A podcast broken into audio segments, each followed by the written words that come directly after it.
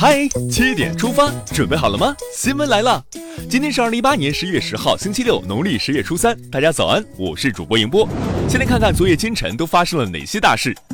昨天，中共中央总书记、国家主席、中央军委主席习近平向国家综合性消防救援队伍授旗并致训词。习近平强调，国家消防救援队伍要为维护人民群众生命财产安全而英勇奋斗。近日，国家统计局发布数据显示。二零一八年十月份，全国居民消费价格同比上涨百分之二点五，其中食品价格上涨百分之三点三，非食品价格上涨百分之二点四。国家发改委、科技部等部门昨天联合发布文件称，科研领域失信行为责任主体将面临四十三项联合惩戒，包括取消院士提名资格、依法限制招录为公务员等。人无信不立，科无信难成。支持。证监会新闻发言人高丽昨天表示。证监会近日依法对纪晓彬内幕交易延长划件案、江亮亮内幕交易保泰龙案等四宗内幕交易案件作出行政处罚。近日，中国铁路总公司批准了各铁路局集团公司内设机构改革优化方案。改革优化后，十八个铁路局集团公司内设机构编制将减幅百分之二十点三，人员编制精简四千五百零一名，减幅百分之十点五。近日，民航局正式印发新修订的《中国民航国内航线航班评审规则》，重点调整了对核准航线的宏观调控措施，有条件的放开北上广、大三角之间的三条核准航线准入。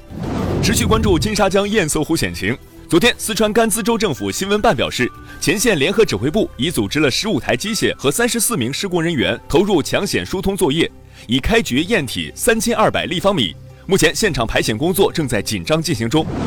近日，接连发生数起中国公民无印度签证从尼泊尔误入印度境内，而被印方以非法入境拘留，甚至被起诉的案件。中国驻印度大使馆近日发布公告，提醒中国公民避免从尼泊尔误入印度国境。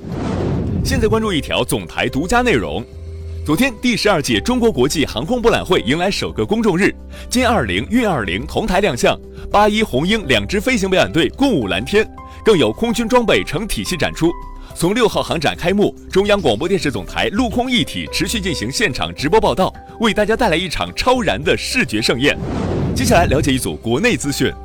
为期三天的第五届世界互联网大会昨天在浙江乌镇落下帷幕。记者八号从大会分论坛上了解到，个人信息保护法已经列入本届全国人大常委会立法规划，我国将进一步加大对个人信息保护力度，明确个人信息保护是民心所向，点赞。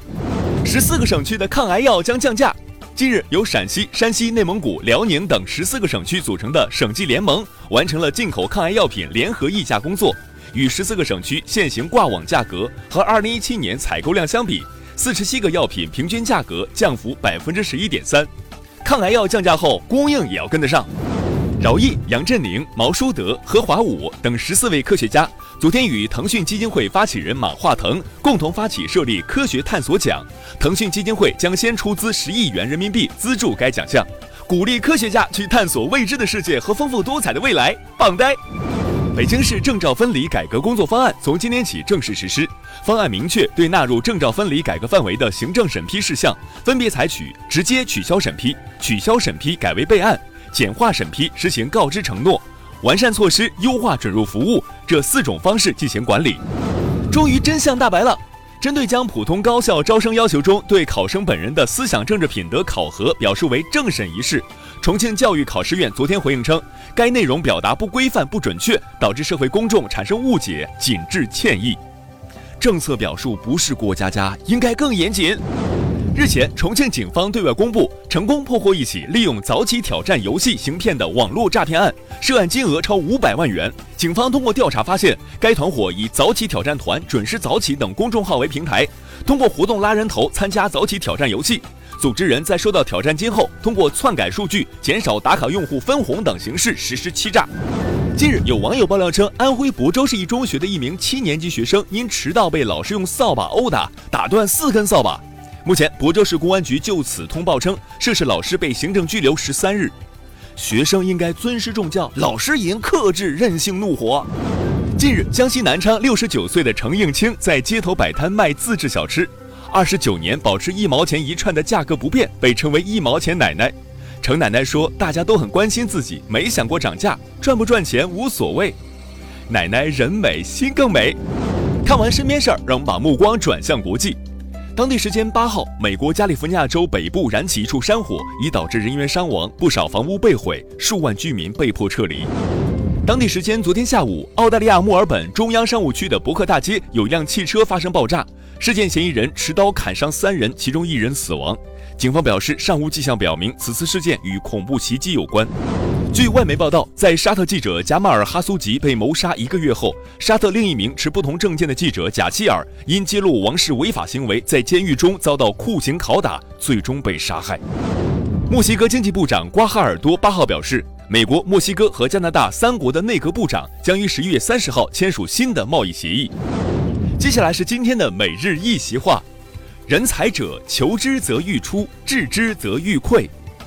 二零一八年五月二十八号。中国科学院第十九次院士大会、中国工程院第十四次院士大会在北京人民大会堂隆重开幕。习近平总书记出席会议并发表重要讲话。他引用“人才者，求之则愈出，治之则愈溃”，希望广大院士关心和爱护青年人才，把发现培养青年人才作为一项重要责任，为青年人才施展才干提供更多机会和更大舞台。人才者，求之则愈出，治之则愈溃。出自清代魏源的《莫孤下制篇》，意思是对于人才，越求贤若渴就会越来越多，越弃之不用就会越来越少。最后进入今天的每日话题：躺式红绿灯上线，就问你再低头过马路怕不怕？近日，河北省承德市区启用在人行横道前端安装地面式红绿灯，与原灯杆上信号灯同步使用，可以警示低头族手机党文明出行，大大减少事故率。有网友表示支持。以后妈妈再也不用担心我低头过马路了。但也有网友提出，这种红绿灯就是在纵容危险，人人都养成低头过马路的习惯，那还得了？对此你怎么看？一起留言聊聊吧。好了，今天的七点出发就到这里，更多精彩内容请关注央广新闻微信公众号，我们明天再见。